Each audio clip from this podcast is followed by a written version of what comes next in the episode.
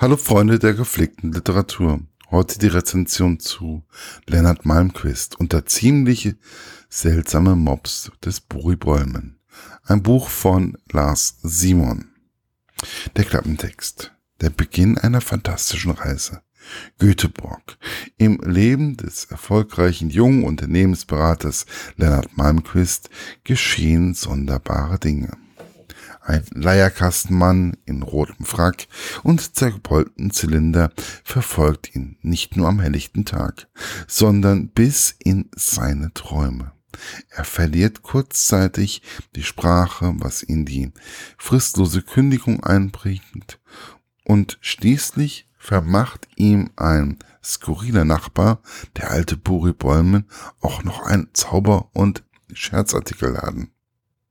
Inklusive übellaunige Mobs.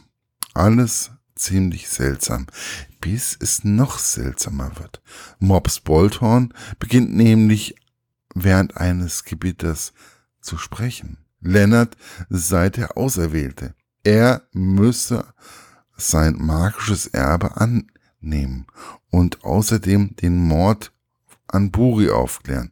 Mord, magisches Erbe, ein Hund, der spricht, Lennart, sitzt sich bereits auf der Couch eines Therapeuten. Doch am Ende behält Bolton recht und es geht um weitaus mehr als schlichte Magie. Meine persönliche Rezension. Man hat ja so seine Probleme, wenn man einen Autor kennt und eigentlich auch wegen der Art seiner Bücher liebt. Und wenn er dann das Genre wechselt, ist man irgendwie irritiert. So geschehen bei Lars Simon. Ich hätte am liebsten dort geschrien, als er meinte, ich mach mal was komplett anderes. Gut, man ist gespannt und man wünscht ihm alles Gute, aber ich blieb skeptisch. Dann kam der große Tag. Ich fing das Buch an. Die erste Feststellung war, okay, macht Spaß, die Charaktere in dem Buch zu erleben. Also, Leonard ist ein typischer Mann in der heutigen Zeit. Ein wenig verpeilt, denkt an seine Karriere und hat leichte Beziehungsprobleme, die sich bei ihm in einer Allergie äußern, sobald es tiefer geht. Buri Bollmann, der Nachbar von Lennart, den wir nur kurz kennenlernen, ist schon ein wenig sonderbar. Aber das muss man wohl sein, wenn man einen Laden für Zauber- und Schatzartikel hat. Leider segnet er sehr früh das Zeitliche.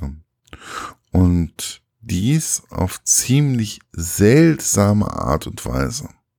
Lennart hat noch eine andere herausragende Nachbarin, Maria, eine Italienerin durch und durch, mit einem Händchen fürs Kochen, das Herz am rechten Fleck. Sie verschätzt sich gerne etwas in den Mengen, welche sie anderen Mengen Menschen als Paket fertig macht. Aber es scheint wirklich sehr gut zu schmecken.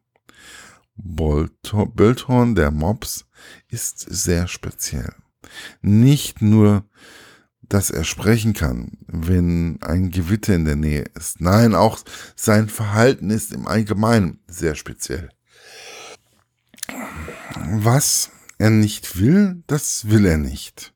Und er präsentiert sich mehr oder weniger als Chef von Lennart. Warum setze ich mich eigentlich hier hin und versuche mich an die Charakterisierung der einzelnen Person? Vielleicht deswegen, weil ich versuche, das gerade Gelesene irgendwie zu verarbeiten. Es ist ein Buch mit vielen Besonderheiten, mit viel Magie und viel Herz. Und irgendwie nicht nur vom Thema her ganz anders wie die Tierko-Trilogie, sondern auch allgemein sind die Personen wesentlich schärfer und klarer beschrieben. Es ist ein Fantasy-Roman.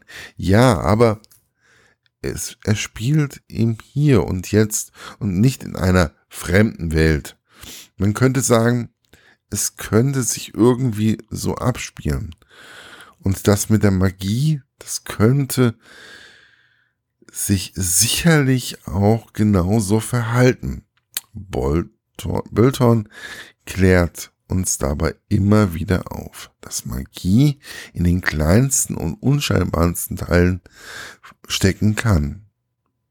Man muss sich einfach nur darauf einlassen. Das alles klingt logisch. Ist es auch. Vielleicht ist auch die Liebe und Freundschaft etwas Magisches. Wer weiß das schon? Tja, was soll ich nun zu diesem Buch sagen? Es ist ein von ein Lars Simon. Ja, das auf jeden Fall. Aber es ist auch gleichzeitig kein Lars Simon. Ich finde sogar, dass dieses Genre noch besser zu ihm passt wie der Comedy-Bereich. Er hat seine lustigen Momente, aber, und das finde ich viel wichtiger, es ist nie aufgesetzt. Es ist immer logisch, soweit ne, man von Logik reden kann, auch wenn dies im Fantasy-Bereich nicht unbedingt nötig ist. Lars Simon jongliert gekonnt mit Zauberei, ohne es zu übertreiben und kann vielleicht gerade deswegen sehr gut unterhalten.